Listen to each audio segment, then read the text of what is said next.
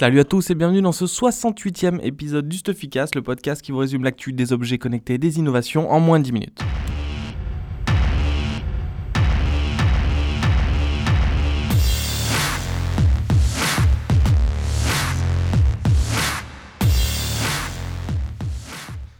Alors cette semaine, on va parler de drones au Super Bowl, on va parler de Jobon et Fitbit, de WeThings et d'Android Wear 2 qui sort avec des nouvelles montres connectées chez Google. Alors on attaque tout de suite avec euh, le Super Bowl. Donc le Super Bowl était un petit peu placé cette année sur le site des nouvelles, sur le signe pardon des nouvelles technologies. Euh, on a eu au concert entendu à la mi-temps euh, cette année Lady Gaga. On aime ou on n'aime pas, mais en tout cas elle a fait une perf impressionnante et surtout l'intro qui intéresse, qui nous intéresse nous. En fait, elle a utilisé 300 drones automatisés d'Intel pour faire un jeu de lumière en arrière-plan. On était sur le toit du, stade et en fait bah, les drones bougeaient. On avait déjà eu des vidéos comme ça qu'on vous avait mises, mais là c'est vraiment assez impressionnant. Il y a eu les logos des, sponsors, Pepsi par exemple. Ensuite, ça fait un peu des jeux de lumière et à la fin, ça a terminé sur un drapeau américain. On vous a mis euh, la vidéo sur un article, donc je vous invite à venir la voir, c'est quand même sympa à voir. Euh, d'autres euh, news high-tech concernant le Super Bowl, il y a eu les pubs à la mi-temps que tout le monde attend. Et ça a été marrant parce qu'il y a Google qui a fait une pub pour son Google Home. et le fait que dans la pub, il y ait un OK Google, ça a déclenché plein de terminaux chez les gens. Donc c'est plutôt drôle. J'espère d'ailleurs que vous écoutez ce Stuffycast sur une enceinte. Comme ça, là, je vais déclencher votre téléphone en disant OK Google. Hot news de la semaine, on vous en avait parlé, ça concerne aussi Google, euh, dans les précédents Stuffycast, euh, il y a eu l'annonce, donc la sortie euh, d'Android Wear 2.0 qui donc arrive sur les montres LG Watch Style et Watch Sport qui sortent aujourd'hui, le 10 février. c'est pas le cas pour la France pour l'instant, on va attendre une date de sortie.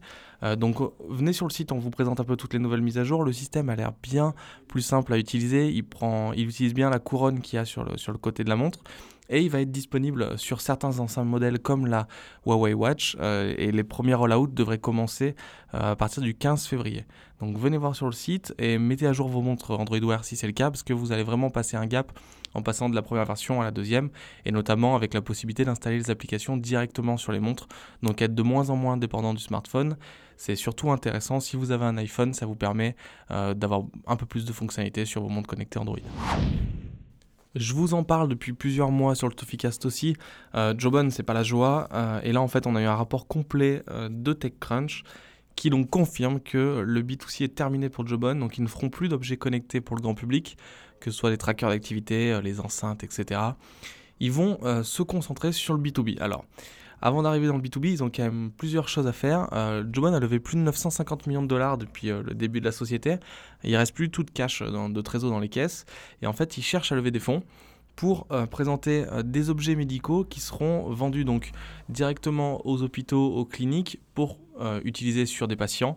L'idée pour eux en fait c'est de travailler sur un marché avec des marges beaucoup plus hautes et moins de volume. Les trackers d'activité c'est bien, mais il y a quand même des marges assez faibles.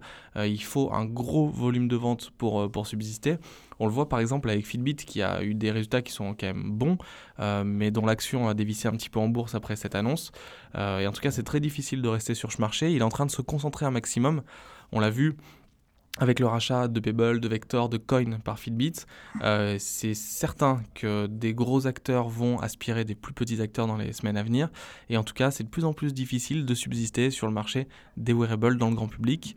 Donc on attend de voir ce que va faire Jobon, on attend d'avoir une annonce de levée de fonds parce qu'il faut qu'ils y arrivent.